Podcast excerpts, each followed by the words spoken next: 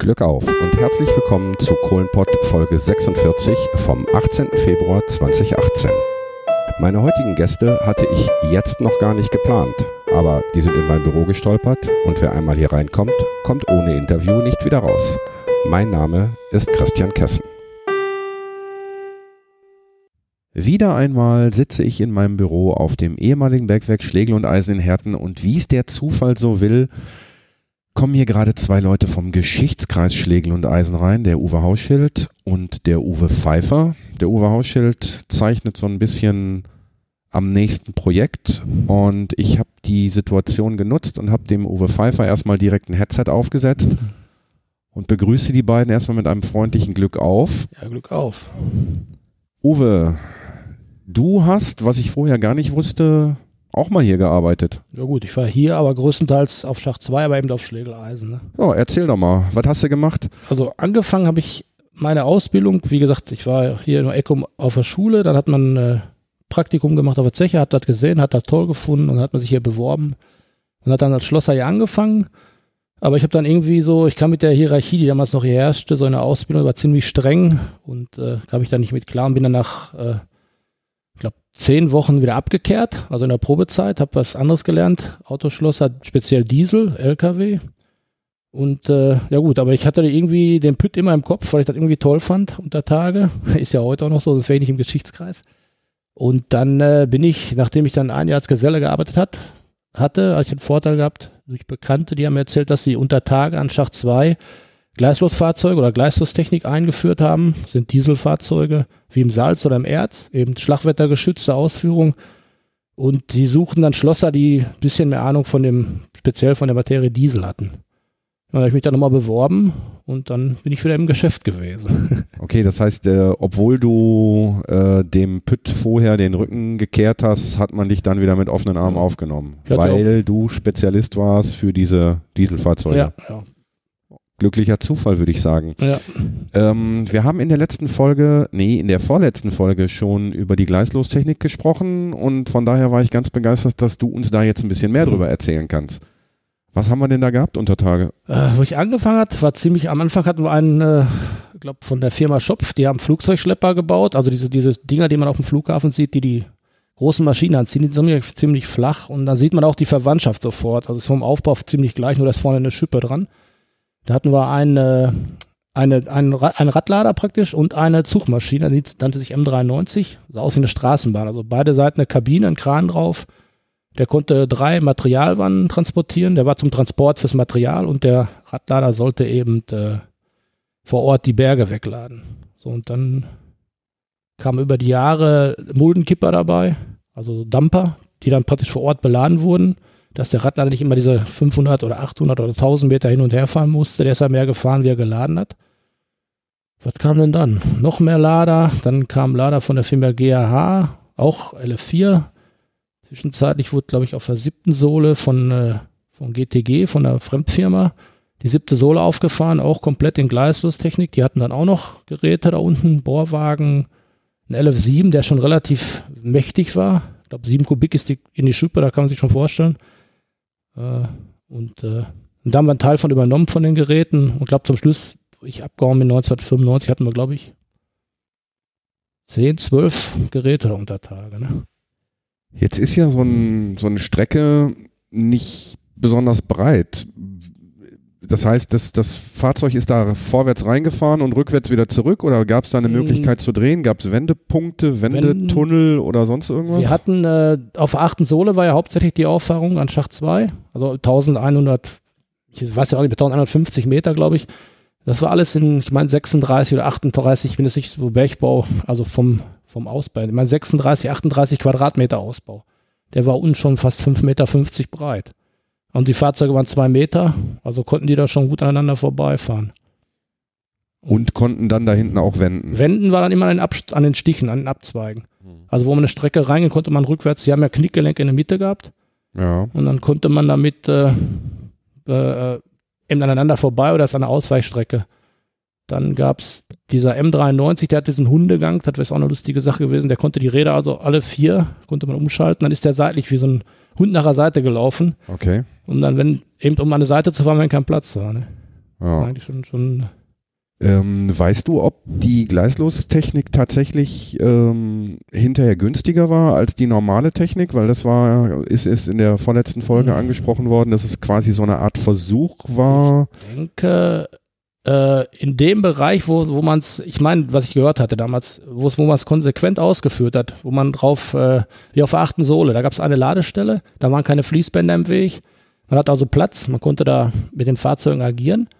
Und da wurde auch die ganze Streckenauffahrung auf achten Sohle, auch die, die Kopfstrecken und Bandstrecken teilweise und zu den Auffahrungen für die Kohlenreviere wird alles gleichlos gemacht. Auch die Materialbelieferung liefen ja darüber. Wir haben praktisch zum Schluss mehr Material. Also dann kamen die normalen Schippen ab, diese Ladeschippe ab und eine lange Schippe wie so eine, ja, wie eine Kehrschaufel eigentlich. Und diese Materialmann, die man vielleicht noch kennt vom Pütt, diese, diese drei Meter langen Transportcontainer, die wir da unten hatten, die konnte man dann zwei Stück mit Ausbau, sechs, acht Tonnen, haben die dann hochgehoben und haben die dann kilometerweit bis, bis vor Ort gefahren. Also man brauchte dann praktisch keine Seilbahn und nichts, keine andere Infrastruktur. Es wird alles mit diesen Gleislosfahrzeugen gemacht. Da Der, der normale Ausbau der, der Strecken, also mit, äh, mit, mit diesen Eisen, Ja. War aber trotzdem. War trotzdem, ja. Auf der siebten Sohle hatten wir teilweise, ich glaube mal Sandstein, da war die ersten Jahre geankert, da war gar nichts mit Ausbau, aber irgendwann hat er dann angefangen zu bröseln, dann wurde dann nachgebaut. Ne? Aber wie gesagt, also wenn man, ich weiß nur, dass wenn man es komplett nur mit Glaslos betrieben hat, was auch teuer, dadurch, dass der Ausbau eben größer sein musste. Ich meine, normal waren 24 Quadratmeter Ausbau und da war 36 oder wie gesagt. Äh, das kostet natürlich auch mehr bei der Auffahrung. Da kommt ja jede Menge mehr Material und 24 Quadratmeter im, im Querschnitt. Querschnitt, ja. Mhm. Danach wurde dann immer gerechnet. Ich meine, ich Ja. bin jetzt nicht äh, von der Bergbauseite, die Jungs, die mir wahrscheinlich sagen, ja, nee, das war 23 oder 26, aber die haben auch die Gewichte von diesen Kappen da, ich glaube, so eine Kappe 120, 130 Kilo, die, die großen, ne? je nachdem, wie stark die waren und welchen Druck die aushalten mussten. Da werden wir mit Sicherheit in einer der nächsten Folgen nochmal einen Experten zu finden. Ähm, hat sich die Arbeit für dich an den Geräten über Tage und Untertage großartig unterschieden oder war ein Dieselmotor ein Dieselmotor? Mm, Der Motor unten war natürlich ein bisschen kleiner als die LKW-Motoren, die hatten gerade mal 100, 110 PS, waren aber auch äh, Langsamläufer so gesehen und hatten richtig äh, dicke Gussgehäuse. Ne? Die, die Outgasanlage war komplett wassergekühlt, die, die Sammelrohre und das war sehr kompakt. Also es war schon, äh, klar, du musst die ganze Technik in so, ein, in so ein Ding von zwei Meter mal 1,30 Meter, 30, 40 Höhe packen. Dann die Wassertanks noch da rein, die Löschanlagen, Hydraulik und, und äh, alles äh, überwacht, dass nicht zu heiß werden konnte. War schon relativ eng. Also manche Dinge hat man schon manchmal geflucht, wenn man irgendwo dran musste. Die Abgase sind dann durch einen Wasser. Wassertank geleitet Ja. worden, nur um sie runterzukühlen, um Explosionsgefahr zu, vom, zu verringern oder auch um sie quasi zu entgiften. Entgiften teilweise und der meiste, also oben waren ja noch diese Plattenschutzpakete. Man hatte praktisch äh, unten diesen Wasser, einen Wassertank, da war ein Rohr drin wie beim Aquarium, so ein Spudelstein, nur aus Edelstahl eben, ein bisschen größer. Und der hat dann in das Wasser, die Abgase durchs Wasser gedrückt und wenn die oben aus dem Wasser rauskamen, die Dämpfe, da war als Abschluss auf dieser Wasservorlage, wie das Ding hieß, äh, waren so, ich sag mal, DIN A4 Blatt große Edelstahlfilter. Drei Stück oder zwei und die waren vier, fünf Zentimeter hoch. Da war eine Edelstahlplatte an die andere gelegt mit einem Spalt von, ich meine, 0,4 Millimeter mussten das sein. Dass wenn da eine Flamme durchgekommen wäre, wenn die durch den Schacht, durch den Schlitz gelaufen wäre, die sich so weit abgekühlt, dass oben keine Zünd Zündtemperatur mehr geherrscht hätte. Und das war das Problem. Und äh, die Dinge hatten wir eigentlich überall drin. Aber nichtsdestotrotz entsteht natürlich da bei der, bei der Dieselverbrennung Ja. innerhalb des Motors auch äh, giftiges Gas. Wie Ja. ist das abgeführt worden? Ja, alles durch dieses Wasser, ne? Und durch diese Wasservorlage. Das ging halt durchs Wasser durch und oben kam dann Wasserdampf mit dem Gemisch raus. Und dieses, dieses, äh, das Wasser wurde dann natürlich schwarz von dem Russ. Und das wurde immer wieder ergänzt. Am Motor war eine Pumpe dran. Die hat aus dem Wassertank Wasser gezogen, hat das ins Auspuffrohr eingespritzt. Dadurch wurden die Abgase erstmal gekühlt und dieses, dieses Gemisch aus Wasser und Abgas ist dann in dieser Wasservorlage gesammelt worden. Und dann was, war ein Überlauf dran, dann lief das Wasser dann immer einfach in die Strecke, in den Staub rein. Also schon verdunstet. Also irgendwie so eine Absaugung der, der Abgase war dann auch nicht mehr notwendig. Nö, nö, war nicht. Das ging alles da durch. Wird Wasser gekühlt. Was natürlich war, wir hatten äh, beim TÜV jedes Mal und auch zwischendurch kamen die Wetterleute, haben Proben gezogen. Ne? Die hatten dann so Flaschen, Pro Probeflaschen bei. Da wurde jedes Fahrzeug, ich weiß jetzt nicht mehr die Intervalle, aber war eigentlich relativ oft, wurden Abgasproben gezogen. Sobald der Motor nicht mehr die Leistung bringt, musste der raus. Dann wurde der Motor ausgetauscht. Reparaturen an den Motoren habt ihr dann unter Tage durchgeführt oder wurde das Fahrzeug dafür nach über Nee, nee, Tage wir haben gefahren? komplett, also wir haben eigentlich keine Motorenreparatur, wir haben Getriebe ausgebaut, Achsen, eigentlich alles und die Motoren wurden hier in der Zentralwerkstatt repariert, da wurden die überholt, die Getriebe auch und äh, wir haben komplett die Dinger zerlegt, die kamen ja auch zerlegt runter. Nach, Also die kamen nicht am Stück runter, dazu wären, waren die Fahrzeuge zu groß, sondern Ja. im Grunde genommen so ein Bausatz. ja, die Rahmenteile waren zwei Rahmenteile, der Hauptrahmen, zwei Hälften, weiß ich, drei, drei Meter fünfzig lang, vier Meter und äh, dann wurden die zusammengeschraubt, verlascht und dann kam da der Motorgetriebe rein, Vorderwagen Und nachher, wo Schacht 7 hier fertig war mit dem Großkorb, wo Schacht 4 dann Förderung war, dann wurde der Schacht 7 außer Betrieb genommen als Förderschacht, dann wurde dann Großkorb eingebaut und dann passten die Fahrzeuge halb da drauf. Dann brauchte man die nur am Kniegelenk trennen. Und dann konnten wir die über die fünfte Sohle, war ein bisschen umständlich, über die alten Gleise nach Schacht 5 transportieren, da war ja ein Großkorb, da passte das Fahrzeug komplett drauf. Dann haben wir die oben- Großkorb in einem, in einem Blindschacht. in einem Blindschacht, richtig. Mit so einer Automatik, wie man es auch bei Karstadt hat. Knöpfchen drücken, das Ding dann oben zusammengebaut auf der fünften Sohle, draufgefahren. Und auf der siebten und achten Sohle konnte man komplett fahren. Also war schon eine Mordserleichterung für uns, als Schacht 7 diesen Großkorb hatte. Ne? Weil die Fahrzeuge dann übertägig. Halb, äh, also nur noch, nur noch halb, am, am halb Kniegelenk zerlegen ist ja nichts. Ein paar Bolzen Ja. raus und dann ist das Ding sind zwei komplette Teile. Ne? zusammen- Ja. Äh, du hast vom TÜV gesprochen, ähm, aber nicht der TÜV, der auch mein oder dein Auto abnimmt, sondern War der TÜV aber eine spezielle Abteilung. Ne? Also die kamen jedes halbe Jahr für jedes Fahrzeug und haben dann die Abnahmen gemacht. Bremsproben, was Sicherheitslampen und ich Schlagwetterschutz. An die Abschaltung war sehr wichtig. War ja alles überwacht. Hydrauliktemperatur, Wassertemperatur, Abgastemperatur. Und sobald da irgendwas war, ging der Motor noch im Standgas oder aus. Ne? Dass man da hat's mal einen Autounfall im klassischen Sinne unter Tage gegeben, so Spiegel abgefahren oder sonst ja, irgendwas? abgefahren wurde alles Mögliche. Also ein Unfall wäre, wär, also in der Woche vielleicht, da ist schon einiges abgeschrammt worden. Aber die waren stabil, die haben 16 Tonnen, glaube ich, gewogen, leer die Dinger. Also alles 40, 50 Millimeter Stahlplatten. Aber alles hat jetzt äh, nicht massiv war, wurde auch abrasiert. Also wir haben da mehr Gewinde geschnitten und gebohrt und irgendwie wird Lampen waren sowieso standardmäßig ab. Dann die, die Überfahrkörbe, die wurden immer rasiert, weil die Strecken ja rund sind. Und man fährt dann mit so einem Ding in den Stoß, also an eine Seite. Und äh, denkt nicht so unbedingt dran, dass dieser Aufbau, dieser Schutzkasten ja eckig ist. Oder auch rund, aber nicht in dem Radius, also ist der abgewesen oder verbogen und Wasservorlagen verloren. Platt, also groß die Reifen platt gefahren, jede Menge. Da haben wir naja diese Panzer, Reifenpanzer gekriegt. Also Schrott wurde da ohne Ende gemacht. Ne? Also Äh, was ist ein Reifenpanzer? wie, eine Ritterrüstung. Also auch so Ring, wie eine Ritterrüstung. Und der wird dann mit den Reifen gezogen. Und dann wird der aufgespannt wie eine Schneekette in ganz fein. Okay. Und dann durch, konnten die natürlich durch den Sandstein, das sind ja richtig dicke Brocken, scharfkantig, die haben dann schon mal aus dem neuen Reifen so faustgroße Stücke Gummi rausgeschält. Ne? Und wenn die Kette dann da drauf war, weil der Radlader ist ja in den Haufen gefahren und hat dann mit den Vorderrädern richtig gewühlt. Und die haben richtig Kraft gehabt, die Dinger. Die sind ja nicht stehen geblieben. Und das waren äh, luftgefüllte Reifen oder Vollgummi? Nachher hatten, zum Schluss hatten wir Vollgummi, aber die ersten Jahre waren mit Luft. Oh mein Gott, da hätte ich doch mal eher drauf kommen können. Hätte Ja. ich sofort einen Verbesserungsvorschlag gemacht und hätte aufhören können. Ja, nachher haben wir, dann haben wir ausgeschäumt. Die waren natürlich für uns wesentlich besser, ne? weil mit der Luftreifen, da hast du nur gewechselt oder viel gewechselt. Brauchte man einen bestimmten Führerschein dafür? Also wurde man oder musste man im Besitz eines gültigen Führerscheins sein, Ja, um mit so Führerschein Ding fahren und- zu dürfen? Ja, oder? Führerschein normal und dann wurde er unter Tage eine Abnahmeprüfung gemacht. Hat dann, glaube ich, der Steiger gemacht und dann wurde dann in den Papieren eingetragen, dass man dann Fahrer war. Wir durften ja auch fahren. Dann hatten wir ja speziell nur Leute, die nur gefahren sind. Also die Laderfahrer dann. Gut, ihr musstet das Ding zwangsläufig fahren. Ja. Alleine schon zur Reparatur Ja. und zu Testzwecken. Ja, ja. Das ließ sich ja nicht vermeiden. Ähm, Beleuchtung hast du von gesprochen, wie beim Auto, also mit nur Lampe keine Batterie. Ne? Gestartet wurden die ja mit Druckluft, weil der Anlasser auch mit Druckluft ging. Und dann war eine normale Lichtmaschine, die war natürlich also schon etwas größeres Kaliber, weil die Schlagwetter oder Ex geschützt war. Die war auch sehr schwer. Und die hat dann gerade mal vier so 24 Volt, 35 Watt Bienchen am Punzeln gekriegt. Ne? äh, wie mit Druckluft gestartet. Ja. Also kein Schlüssel rein, drehen, Hm, nö. Batterie orgelt und irgendwann springt das Also Ding an. Die ersten Fahrzeuge, die wir hatten, die waren äh, einfach nur mit, mit einem zölligen Luftschlauch. Und da teilweise so ein Standard dreiviertel Zoll, zollige Zoll oder einer Viertel Zoll Luftschlauch. Die gab es ja alle 25 Meter, war dann Luftanschluss. Sollte sein, war meistens auch. Dann hat man den Schlauch angeschlossen, dann hat man so einen Handventil gehabt. Hat man erst die erste Stufe, dann ist das ausgespurt, wie beim Anlasser, also eingespurter Ritzel und dann hat er sich gedreht. Ne? War einfach nur, sah auch aus wie ein Anlasser, nur im, statt dem Elektromotor war ein Luftmotor da drin. Und dann liefen die Dinger. Ne?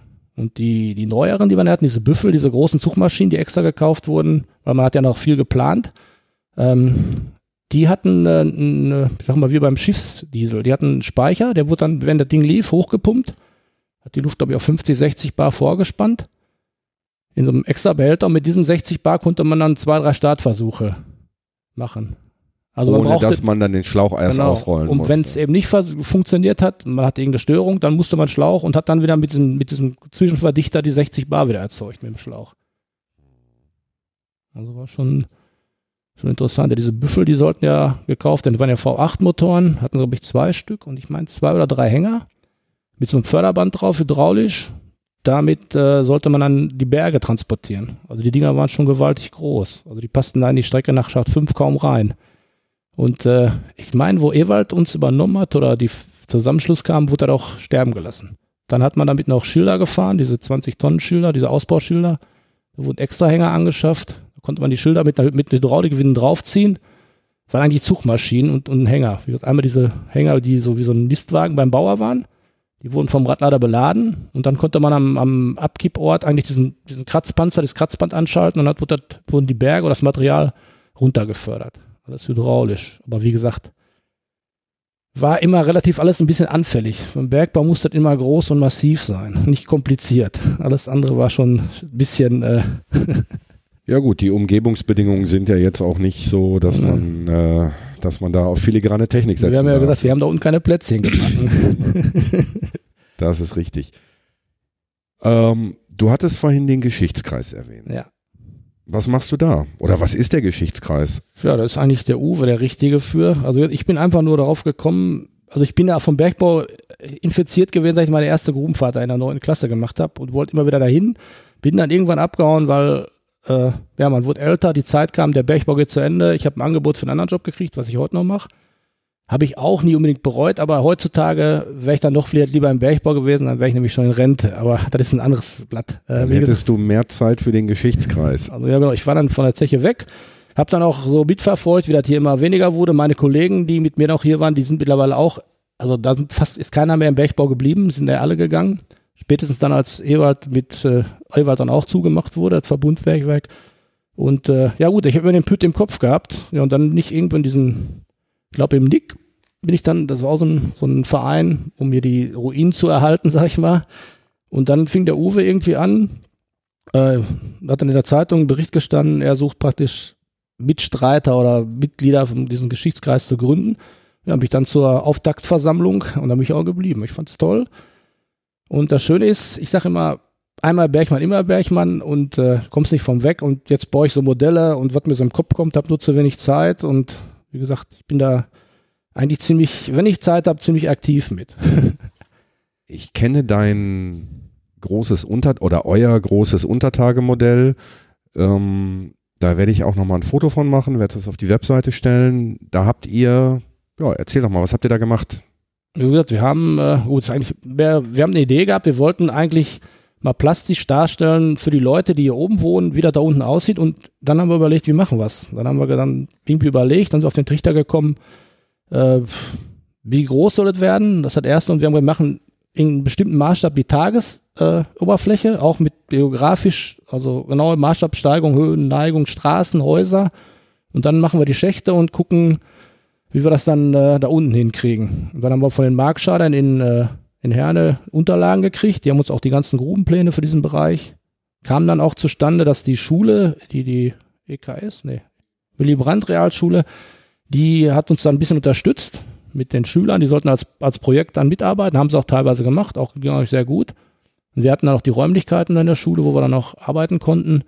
Und daraus, daraus ist dieses Stück entstanden, praktisch von Schacht 7 von hier oben von der Zeche bis zu dieser Schule. Da haben wir dann so diese, diesen Kilometer knapp oder wie viel das ist, haben wir dann genommen als, als, äh, als Ausschnitt von diesem riesigen Grubenfeld.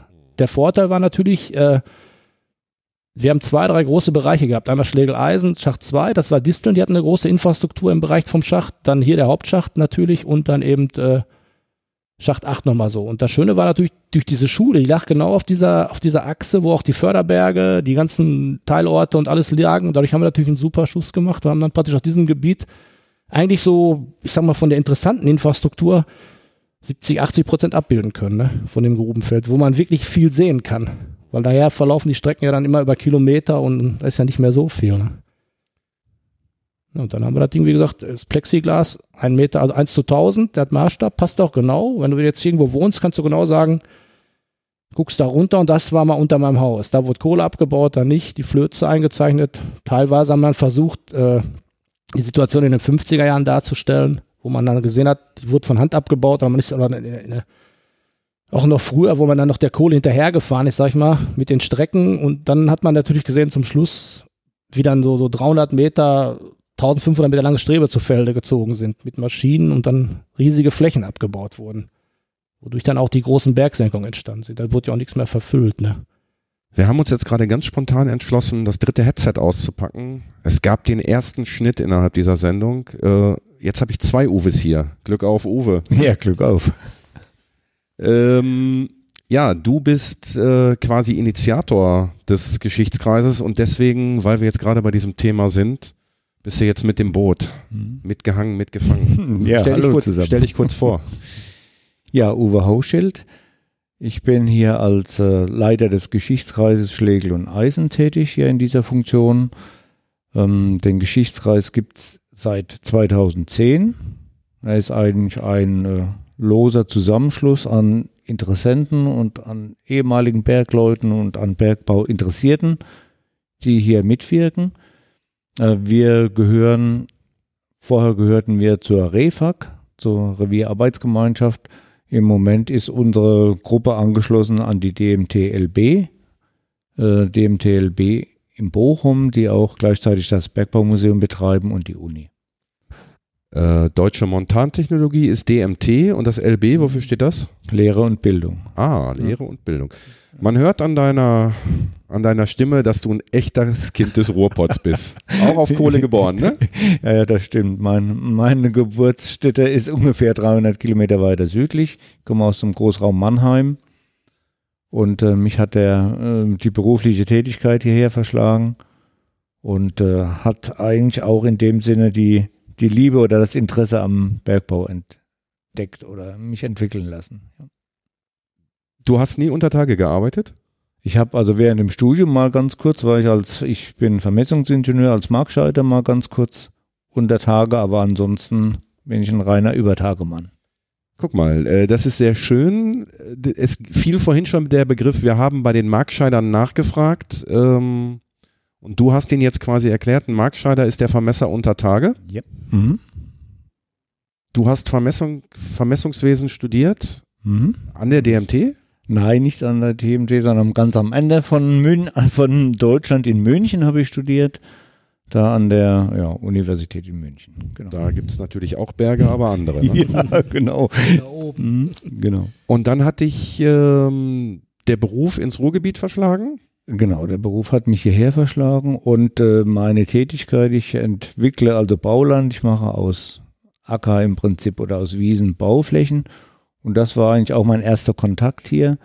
Ich habe also hier in der Nähe der Zeche ein Baugebiet entwickelt und äh, die Zechen waren ja alle Selbstversorger und haben also ihre Leitungen in alle Himmelsrichtungen ausgestreckt unterirdisch. Und drei von den Dingern sind also auch durch mein Bau, Baugebiet gegangen und damit war der erste Anknüpfungspunkt da, der mich dann also zu der Zechenanlage 347 geführt hat. Was, was heißt, die haben ihre Leitung langgelegt, wo sie wollten? Auf ihrem eigenen Gelände? Ja, also die waren ja sehr großzügig auf ihrem eigenen, auf ihrem Gelände, konnten sie natürlich machen, was sie wollten. Aber die Zechen waren ja auch äh, untereinander verbunden. Die eine hat Druckluft produziert und die andere hat äh, Strom produziert und oder Fernwärme. Und so gab es einen internen Leitungsverbund. Ähm, die, es war ja eigentlich die Zechenanlagen oder die Zechen selber waren ja wie kleine äh, Ortschaften oder wie kleine Städte. Kennst du diese Geschichte, dass es äh, ganz hier in der Nähe, ich nenne die Straße jetzt mal nicht, äh, dass dort in den, in den Gärten zufälligerweise Druckluftleitungen lagen? Ja, ja, das war hier, ja. Also äh, die dann aber übertägig, also auch dann genutzt wurden für irgendwelche. ja, ja, das war ja, glaube ich, ja. äh, an, den, an den Zechenbahntrassen ja auch die Druckluftleitungen lang liefen. Vom einem, von, also wenn man ja hier auf Schlegeleisen irgendein großer Kompressor ausgab, hätte Westerholt unterstützen können. Waren ja alles Hibernia-Zechen, Blumenthal auch. Die Zechenbahn ging zu diesen Hibernia-Zechen und die Druckluft-Starkstromverleitung liefen auch untereinander, dass man das machen konnte. Ich habe vor Jahren nur irgendwann mal gehört, dass es tatsächlich so war, dass die Leute quasi in ihren Gärten private Druckluftanschlüsse gehabt haben, äh, Die werden wohl hier. die man so fürs ein oder andere. ich von der Geografie denke, die, die, ganzen Zechensiedlungen liegen ja an der Bahn lang, weil die, die, ich sag mal, was man so hört oder weiß, dass die, dass die Rohkohle ja oder die, die Zechengesellschaften in, den, in der Jahrhundertwende ja jede Menge Grundstücke von den Bauern gekauft haben, um ihre Siedlung zu bauen und die Zechensiedlung. Und dann hatten die natürlich auch, das war ihr Land, da konnten sie die Kabel ja auch rüberlegen, wie sie wollten. Wenn man dann eben eine Druckluftleiter im Garten hatte, warum soll man da nicht mal anzapfen? Es war ja, glaube ich, allgemein üblich, dass alles bisschen, äh, ja. zu der Zeit, dass die Leute sich halt überall, sag ich mal, da ausgeholfen haben und Dinge ausgeliehen haben. Genau. Du kriegst die Druckluft morgen wieder. ähm, gut.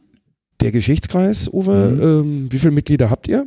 Ja, also wir haben aktive Mitglieder, kann man vielleicht sagen, zehn Stück. Wir haben eine ganze Menge, die, sag ich mal, immer interessiert sind und die sich bei gele bestimmten Gelegenheiten unterstützend einschalten oder an die wir uns wenden können. Ja, wie zum Beispiel die Markscheider, die uns dann halt bei Fachthemen unterstützen. Oder wir haben einen Eisenbahnfreund, der uns also auch bei der Ideensammlung mit dem Tagesmodell weitergeholfen hat. Und so gibt's eben eine große Gruppe an Leuten, die wir immer wieder hinzuziehen können. Das Tagesmodell ist das Modell, was ihr jetzt gerade im Bau habt. Genau. Na gut, das sollte eigentlich sollte, sollte das äh, mit einer in Spur Z 1 zu 220 sollte das werden.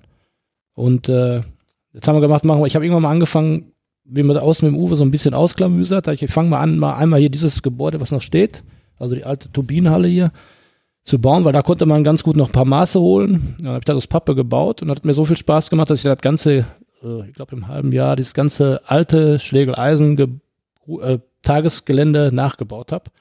Sollte dann aber wirklich irgendwann nochmal in Kunststoff gemacht werden, beleuchtet mit der Spur Z-Eisenbahn. Jetzt haben wir praktisch ein Vormodell, was eigentlich auch gut angenommen wird und damit ziehen wir jetzt erstmal durch die Gegend. Ja, unser, eigentlich unsere Tätigkeit ähm, beruht ja eigentlich auf dem Gedanken, bewahren, was geprägt hat.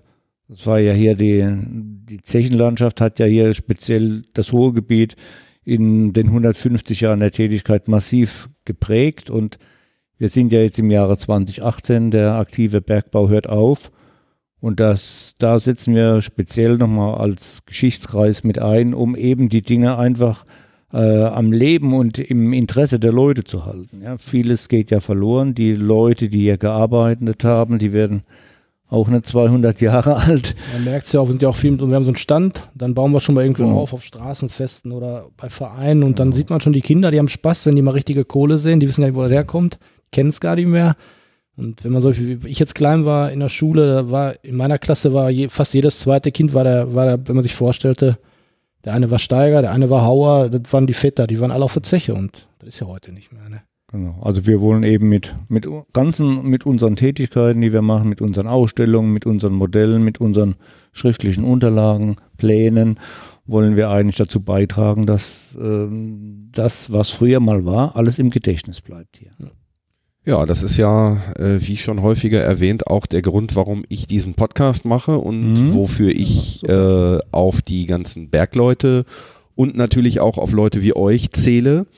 Wo kann man, wo kann man eure Modelle beispielsweise sehen? Was sind die nächsten, was sind die nächsten Veranstaltungen, auf denen ihr ausstellt, auf denen ihr dabei seid? Also grundsätzlich kann man mit uns gerne hier Kontakt auf der Zeche Schlegel und Eisen 347 in Langenbochum bekommen. Die nächsten großen Sachen, die wir vorhaben, wir sind am 1. Mai, kann man das Modell äh, in Recklinghausen Beide ähm, Modelle, denke ich mal. Ne? oder beide Modelle sehen, das ist richtig. Da wird im Rahmen oder auf, mit der IGBC zusammen ein großer Bergmannstag um das Festspielhaus äh, sein. IGBCE ist die Industriegewerkschaft Gewerkschaft, Bausteine Erden. Ne, Genau. Bergbau, Energie, Chemie. Ne? Oder, ja, genau, nicht Bausteine Erden, Schwachsinn. Der hat sich ja immer weiterentwickelt Ja, und wird genau. jetzt auch wieder zurückgebaut, der Name. Also da kann man uns sehen mit vielen anderen ähm, Geschichtskreisen zusammen mit Bergleuten. Wir werden das Modell, so wie es im Moment aussieht, auch während der Ruhrfischspiele dort ausstellen können. die am 1. Mai ja quasi ihre, das ist ja Genau. die Auftaktveranstaltung Dieser zu den. Ruhrfestspielen. Richtig. Dann haben wir hier im, am 23.03. nochmal hier ein Bergmannsfrühstück. Da äh, können Sie auch äh, gerne teilnehmen. Wer möchte hier oben in der Kaue, kann man äh, ein Bierchen nehmen, morgens mal, in Anführungszeichen, so wie früher. Auch da werde ich die, äh, die entsprechenden Informationen mit dem Datum und auch mit den Örtlichkeiten auf die Webseite legen, dass man da nochmal nachgucken kann. Genau. Die Extraschicht, was ist damit? Genau. Extra Schicht sind wir natürlich auch dabei. Das ist ja praktisch zwangsläufig, dass wir hier dabei sind. Hier wird der, äh, natürlich der ganze Geschichtskreis da sein. Wir haben, wir präsentieren neben den äh, Modellen noch das Handwerksgerät eigentlich, das Gezehe des Bergmanns. Wir bieten auch verschiedene Souvenirartikel an. Dann versuchen wir bei Genau. sehr viele Leute, die Fragen haben, die da zu beantworten. Also letzte Extraschicht haben wir fast die ganze Nacht. Also nur im Gespräch, aber schon sehr interessant. Also wie viele Leute, teilweise trifft, trifft man Leute, wo dann, wo die, die auch in unserem Alter sind, wo der, der Vater auf der Zeche war, wo die dann, Frauen auch, die dann total Ahnung vom Bergbau haben. Also toll. Da denkt man, das ist Wahnsinn. Man kann sich da unterhalten. Also das ist äh, endlos. Genau. Ist also für ein- die, für die Hörerinnen und Hörer, die nicht aus dem Ruhrpott kommen, ähm, die Extraschicht findet seit einigen Jahren einmal im Jahr statt. Ähm, es werden verschiedene Industriedenkmäler, äh, zum Teil auch, ja, ich glaube Stahlwerke Ja. sind, sind Mhm, dabei, die genau. auch zum Teil noch in Betrieb sind. Die öffnen für einen Tag ihre Pforten. Es gibt einen Shuttle-Service, der die einzelnen Standorte miteinander verbindet äh, per, per ÖPNV. Es wird, äh, es gibt was zu essen, es gibt was zu trinken, Musik, was zu schauen. Kunstveranstaltungen Genau. Ja. oder eben halt äh, Leute wie euch, die dann den Besuchern und Besucherinnen für Fragen zur Verfügung stellen, Modelle aufgebaut haben und so weiter und so fort. Das ist seit Jahren eine sehr beliebte Veranstaltung im gesamten Ruhrgebiet. Ich glaube von Duisburg Mhm. bis, bis Dortmund einmal, einmal quer durch. Ja, der Vorteil ist auch, du hast auch in, in dieser Eintrittskarte kannst du alle öffentlichen Verkehrsmittel benutzen und kannst umsonst praktisch vom einen Stand, nicht umsonst, aber für diesen in, in dem Eintrittspreis. Eintrittspreis Genau, das ist halt super. Du kommst also überall hin und hängst nirgendwo fest. Ne? Genau. Also Gut, ihr kommt nirgendwo hin, ihr seid die ganze Zeit hier. genau. Wir stehen dann für die Interessenten gerne zur Verfügung. Ist, eine, denke ich mal, eine einmalige Sache, die hier das Ruhrgebiet anbietet. Und äh, ja, wer Lust hat, der ist natürlich gerne gesehen. Wir freuen uns drauf. Ich habe auch schon überlegt, äh, dass ich dann an diesem Tag, äh, den muss ich nochmal rausholen, das genaue Datum. Oder hast du das Datum gerade im Kopf? Uwe? Das ist also am letzten Wochenende im Juni. Das müsste der. Samstags dann immer, ne? Oder? Ja. Ja. samstags. Also mal, da hängt ein Kalender. Ja, der, der, das, das gucken wir, das gucken wir im Nachhinein nach. Das können wir Mhm. noch, können wir noch reinschreiben. Ähm, ich werde auf jeden Fall auch da sein. Oder Geplant ist, dass ich dann auch da bin. Äh, Da kann man eventuell so ein Hörerinnen- und Hörertreffen machen. Äh, Ich werde irgendwie zusehen, dass ich da ein, zwei Rechner hinstelle, dass die Leute, die das Projekt bisher nicht kennen, sich da einfach mal einen Kopfhörer aufsetzen können, ein bisschen reinhören und vielleicht äh, ist ja der Cool. eine oder andere dann Mhm. Und sagt, yo, das ist interessant, äh, was, was der Kohlenpott da macht und äh, hört sich das dann vielleicht von da ab auch an. Muss man einfach mal sehen. Mhm. Sucht ihr noch Mitglieder, Uwe? Ja, wir suchen natürlich noch Mitglieder, äh, sehr, sehr gerne. Wir freuen uns über alle, die mitwirken über eine längere Zeit oder auch für Projekte, wie zum Beispiel für so ein, äh, also für den Bau des Tagesmodells oder als Eisenbahn. äh, Spezialteam, sag ich mal. Also für spezielle Themen freuen wir uns auch. Wir haben also auch, wir zum Beispiel Gedichteband oder wir haben also auch äh, Literatur, die ausgewertet werden kann oder könnte. Da freuen wir uns sehr. Wenn einer zu Hause, wenn jemand hier aus dem Ruhrpott ist oder sonst irgendwo aus dem Bergbau zuhört, bevor also Dinge irgendwo weggeworfen werden, wir freuen uns über alles, was mit dem Bergbau zu tun hat. Wir nehmen das gerne in unsere Sammlung auf und stellen das natürlich auch restauriert dann wieder aus. Gut, sowas, was ich gerade Genau. einfällt, das mit den Sachen. Wir haben irgendwo ja eine Schachtglocke bekommen. Und ich fand es unheimlich schön. Äh, bei der ersten Extraschicht haben wir den aufgestellt, mit einem Netzteil betrieben, also diesen Schachthammer mit der dicken Glocke. Und dann haben wir hier oben in der Steigerkau, haben wir sie uns aufgebaut und hatten dann nachmittags probiert und äh, ja, so als alter Bergmann, äh, wenn dann auf einmal wieder auf dem stillgelegten Bergwerk dieses äh, das Schachtgeräusch von dem, von dem Schacht einmal ertönt, also ja. das ist schon ein geiles Gefühl gewesen. Genau, der Irgendwie, Uwe ist dann schon Richtung Schacht gelaufen. Ja, wieder. wie gesagt, Koop da, ne? Also das war schon Wahnsinn. Also dieses, dann ja. hätte man nie wieder gedacht, dass das hier, wenn man das hier gesehen hat, diese Ruine, dass dieses, der Schachthammer hier nochmal klingt. Das war schon. Äh, Schachthammer ist, ja, also die, die, ist die Glocke des die Glocke, Anschlägers. Ja, genau. Die äh, das ist das, was ihr immer in meiner, in meiner Endsequenz hören könnt. Hm. Dieses Bim, äh, Bim, Bim, 4, 4 plus 4, 3, hm. 1 oder 4, 2, 1. Ich weiß nicht mehr ganz genau, schon zu lange her. Ähm, auch da werde ich noch ein Foto von machen. dass das, äh, die Glocke steht ja jetzt im, im Treppenhaus ja. hier im Gebäude. Ja. Mhm mit der Signaltafel, da kann man auch nochmal schauen, wie die Signale dann. Was auch schön ist, wenn dann, dann sieht man sofort, wer im Bergbau war und dann erzählen die Väter oder ihren Frauen oder Kindern und dann ziehen die an Dinge, da haben wir ja schon einen Holzkeil hintergeklemmt, weil das ist ja unheimlich laut und diesen Keil oder einen Lappen reingesteckt, dann gibt es dann ein dumpferes Geräusch, ansonsten wirst du irgendwie taub irgendwann. Aber es ist schon toll, wenn die Leute dann auf einmal alle Signale, die sie noch im Kopf haben und alle bleiben stehen und jeder hat, ah ja, das kenne ich noch. Ähm, erklär doch mal eben, wofür es ist gar nicht so einfach, wenn du hier zwei Uwe sitzen hast. Erklär doch mal, Uwe, ja. Ähm, ja. wofür, wofür diese, diese Schachtglocke überhaupt war. Schachtglocke ist eigentlich, ja, das war ja früher, ich glaube, da gab es noch, das ist ja schon uralt, das Ding. Also gibt es ja schon immer lange und äh, also wenn jetzt, wenn jetzt oben einer ist und unten und ich will jetzt ein Signal nach oben zur Fördermaschine geben, dass der fahren soll, dann gebe ich ihm mit diesem mit dem Schachtsignal die Signale. Also ja. aufhängen, langsam auf, langsam hängen. Im Prinzip war das so eine Art, äh, ja, ein Kommunikationssystem, genau. das auf weite Strecken, also von Untertage nach Übertage funktioniert hat und eben Anweisungen gegeben hat oder Befehle, äh, wie die Leute sich zu verhalten Was haben. Was zum Beispiel noch interessant ist, an Schacht 2 war es damals auch, oder mhm. ich glaube hier auch, da hing ein Stahlsaal im Schacht, ein gummiertes, und oben hing, also für den Handbetrieb, ganz ohne Elektrik, konnte man dann an dem an dem Seil ziehen, hat es bei dem oben zum Beispiel in Schachtarbeiten waren und man hatte keine Verbindung, dann wurde alles nur über dieses Seil gefahren. Also man hat an dem Seil gezogen und hat der, der, an, der Fördermaschinist hat dann oben das Signal empfangen und danach ist er dann gefahren. Ne? Ja, das ist ein gutes Stichwort, glaube ich. Der Fördermaschinist hat ja äh, die Maschine in Gang gesetzt und hat so mit dem Korb eigentlich nach oben oder nach unten bewegt. Und damit er wusste, wo er halten soll oder wo er hinfahren soll, war halt dieses äh, Codesystem praktisch. Wie Morse-System. Ja, genau, mhm. wie so ein Morse-Alphabet.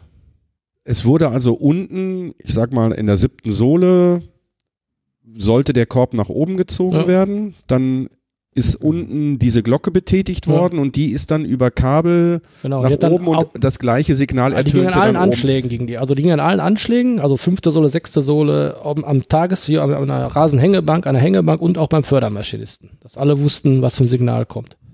Und dann, und dann hat der Fördermaschinist ja. das gemacht, was ja. unten. Dann gab es dann verschiedene Sachen. Das gab dann, ich weiß nicht, kopffrei, Selbstfahrer. Wenn man alleine gefahren ist, dann musste man mit dem erst telefonieren, das absprechen, dass man selber fährt. Dann gab es andere Signale, als wenn der Korb jetzt äh, nur mit Material belegt war oder der Anschläger war draußen, also der Fahrstuhlfahrer, sag ich mal, war draußen und die Leute waren nur drauf. Dann konnte der andere Signale geben, als wenn der selber mitgefahren ist. Du hast jetzt ganz, ganz, ganz, ganz, ganz viele Begriffe reingeworfen. äh, Hängebank, Rasenhängebank. Jetzt musst du sie erklären, tut mir also leid. Also Rasenhängebank ist zum Beispiel, wenn man jetzt hier so, so, so eine Bergbauruine sieht, hat man ja meistens äh, die Gebäude, wo die Schächte drin sind, ja relativ hoch, die Schachthallen. Und dann hatte man unten einen, einen Anschlag, also einen Ausstieg, der war ebenerdig.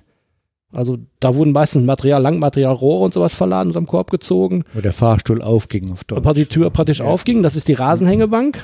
Die normale Hängebank ist dann meistens in vier, fünf, sechs, acht Metern Höhe, weil da ist dann die Höhe, wo man von der Kaue rüberläuft. Da, wo auch die Kohlenwagen abgeschoben wurden, das ist dann eine normale Hängebank oder wo die Leute auch einsteigen. Und die Rasenhängebank ist eigentlich die unten. Ja, auf Höhe, auf, auf Höhe, des, des Rasens. Rasen, ja. okay. Die Haltestelle sozusagen. Genau.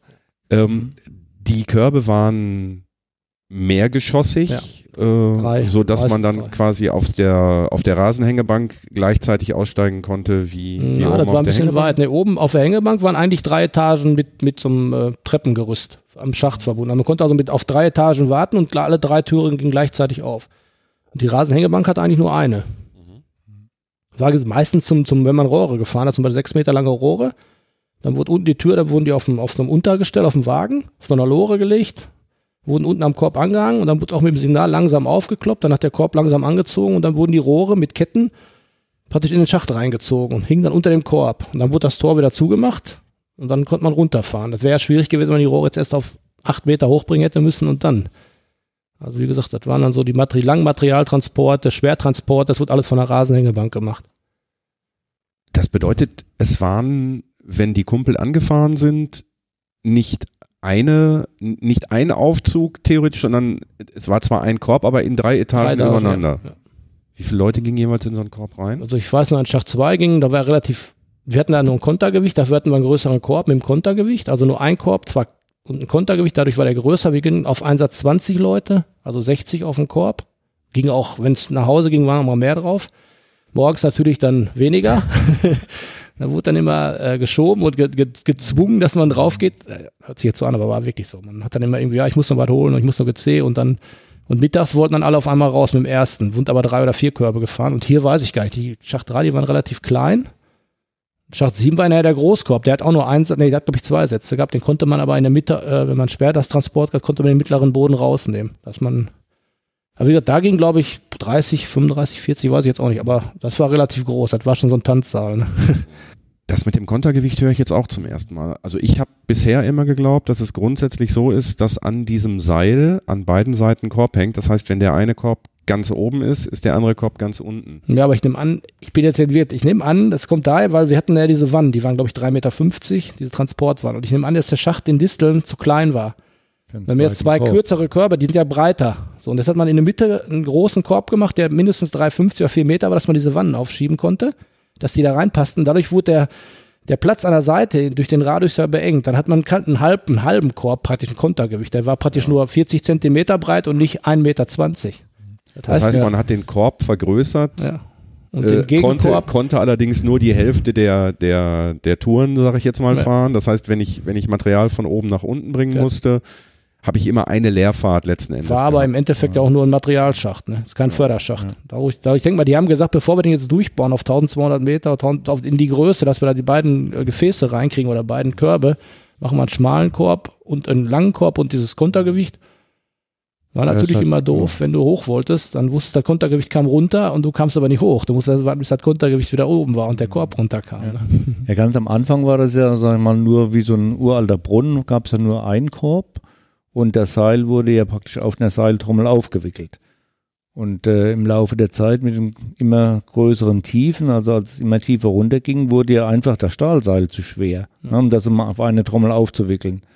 Und da kam der Köbe, der Kö- Köbe, Köppe, Köppe, Köbe, kam Schal- auf die Idee, jetzt dann zwar ein Seil zu nehmen und an jedes Seilende ein Gewicht zu hängen, einen Korb. Und dadurch konnte man tiefere Teufen auffahren und man konnte, man brauchte einfach auch nicht so viel Seil. Ja, aber es gab auch noch die Bobine, die in Scherlebeck noch zu sehen ist. Da Jo. wurde ein Seil, das war wie so eine Nähtrommel, äh, wie so eine Nähspule, aber konisch, und dann wurde ein Seil auf und ein Seil abgetrommelt. Also eins wurde linksrum aufgewickelt, das andere wurde abgewickelt. Also verschiedene Fördertechniken Würde ich heute. Ja. Wenn ich jetzt schon mal so Experten in Sachen Geschichte da habe, wenn wir hier aus dem Fenster gucken, da haben wir einmal den großen Skip-Förderschacht, der ist relativ neu, der ist irgendwann mal erneuert worden. Daneben haben wir ein, 80er, ja. ein klassisches Fördergerüst, sage ich jetzt mal einfach. Ähm, Zeche Zollverein haben wir einen Doppelbock. Doppelbock. Genau. Es gab auf Ewald oder den, das, der Turm steht noch, der Malakow-Turm. Ähm, w- warum gab es so viele unterschiedliche Arten von Fördergerüsten? Wie kann man, kann man da kurz was zu sagen? Oben eigentlich vorher, wo es wie Uwe sagte, mit einer Handkurbel, mit so, mit so einem Bock einfach. Dann hat man die Leute da runtergekurbelt, dann kamen die Holzgerüste. Die Tiefen wurden immer, immer tiefer, also die Teufel. Man musste mehr Seil haben, man musste schwere Gewichte heben, die Kohlenförderung stieg. Dann ist man auf die gekommen, die Dinge aus Stein zu machen, also die Malakow-Türme, hatte man da darin eine bestimmte Konstruktion und dann ging es eigentlich um, ich glaube, die, um die Zugkräfte, die entstehen, wenn du, äh, weil die Maschinen dann ja seitlich standen, die Fördermaschinen wurden immer größer und du musst ja irgendwie das Seil umlenken und dieser Steinturm, der hätte die Statik nie ausgehalten. Dann hat man gesagt, man baut Stahlfördertürme mit diesem mit dieser schrägen Stütze nach Schrägen, vorne. genau. Und dann kamen diese Doppelböcke, die konnten natürlich auf beiden Seiten. Da waren dann meistens dann vier Körbe ja drin sogar, ne? Dass die dann mit, mit zwei. Genau. Also das war eigentlich immer eine, eine Anforderung der, der größeren Tiefe und des größeren Gewichts. Und die also Fördermengen, immer, ne? Genau, die Fördermengen. am Schluss so 10.000, 12.000 Tonnen am Tag rausbringen muss, dann äh, muss man schon einiges rauf und runter fahren am Tag, ne? Und Die, deswegen, die haut man nicht mal eben in einen Eimer Ja. und trägt die raus. Genau. Das Ja. ist richtig. Meine Herren, äh, ihr hattet gesagt, eine halbe Stunde haben wir noch. Jetzt haben wir eine Mhm. Dreiviertelstunde rum. Ähm, ich hoffe, ihr verzeiht mir diesen spontanen Überfall. Na toll, wir haben uns sehr gefreut. Das Ja. war eine tolle Sache. Wir freuen uns, dass wir das machen durften. Ja, Klasse. Das, mit der Zeit ist normal. Bergbau ist so weitläufig, wenn man da einmal anfängt, da gibt's, man könnte dann über Wetterführung und ich weiß nicht, überall, wir sind ja alle keine Wir Fachleute, werden, aber wir werden auch, wir werden auch, ich denke mal genau diese Runde vielleicht nochmal um ein, um ein äh, Mitglied von euch erweitern und werden da nochmal beim Bierchen vielleicht so eine, so eine Quatschrunde machen. Also Quatschrunde nicht im. Sinne von Quatsch machen, sondern von Quatschen. Habt ihr eine Webseite? Ja, wir haben eine Webseite äh, www.schlegel und eisen-herten.de, wobei also Ja, das, Das verlinke zusammengeschrieben das, das, das verlinke bei ich dann. Google Sch- Geschichtskreis Schlegel Eisen genau, da funktioniert. kommen wir relativ Ja, schnell. Wir haben auch eine Facebook-Seite, da kann man uns auch finden. Wir sind natürlich mit den Bildern noch ein bisschen am Nachhaken, ne? Wir haben so ein paar Probleme mit der Website, aber das kriegen wir noch hin. Wir Ja, haben viele Fotos, die Vielleicht wir finden wir ja aber auch hier jemanden, der uns hier weiterhelfen kann. Das ist ja, denke ich mal, ein perfektes Forum. Äh, das ist durchaus, das ist durchaus denkbar.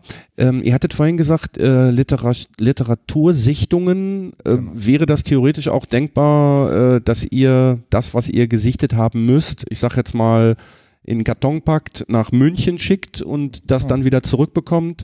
Ja, natürlich. Äh, falls, falls jetzt ein Hörer sagt, ja, boah, Literaturrecherche ist genau mein Ding, aber ich sitze ja in München, wie soll ich denen da helfen? Ja. Wäre theoretisch auch denkbar. Ja, können wir natürlich sehr gern machen. Man kann also auch in anderen Archiven nachgucken. Also wer da Spaß hat, eine Büchermaus ist, eine Literaturratte, gerne her damit.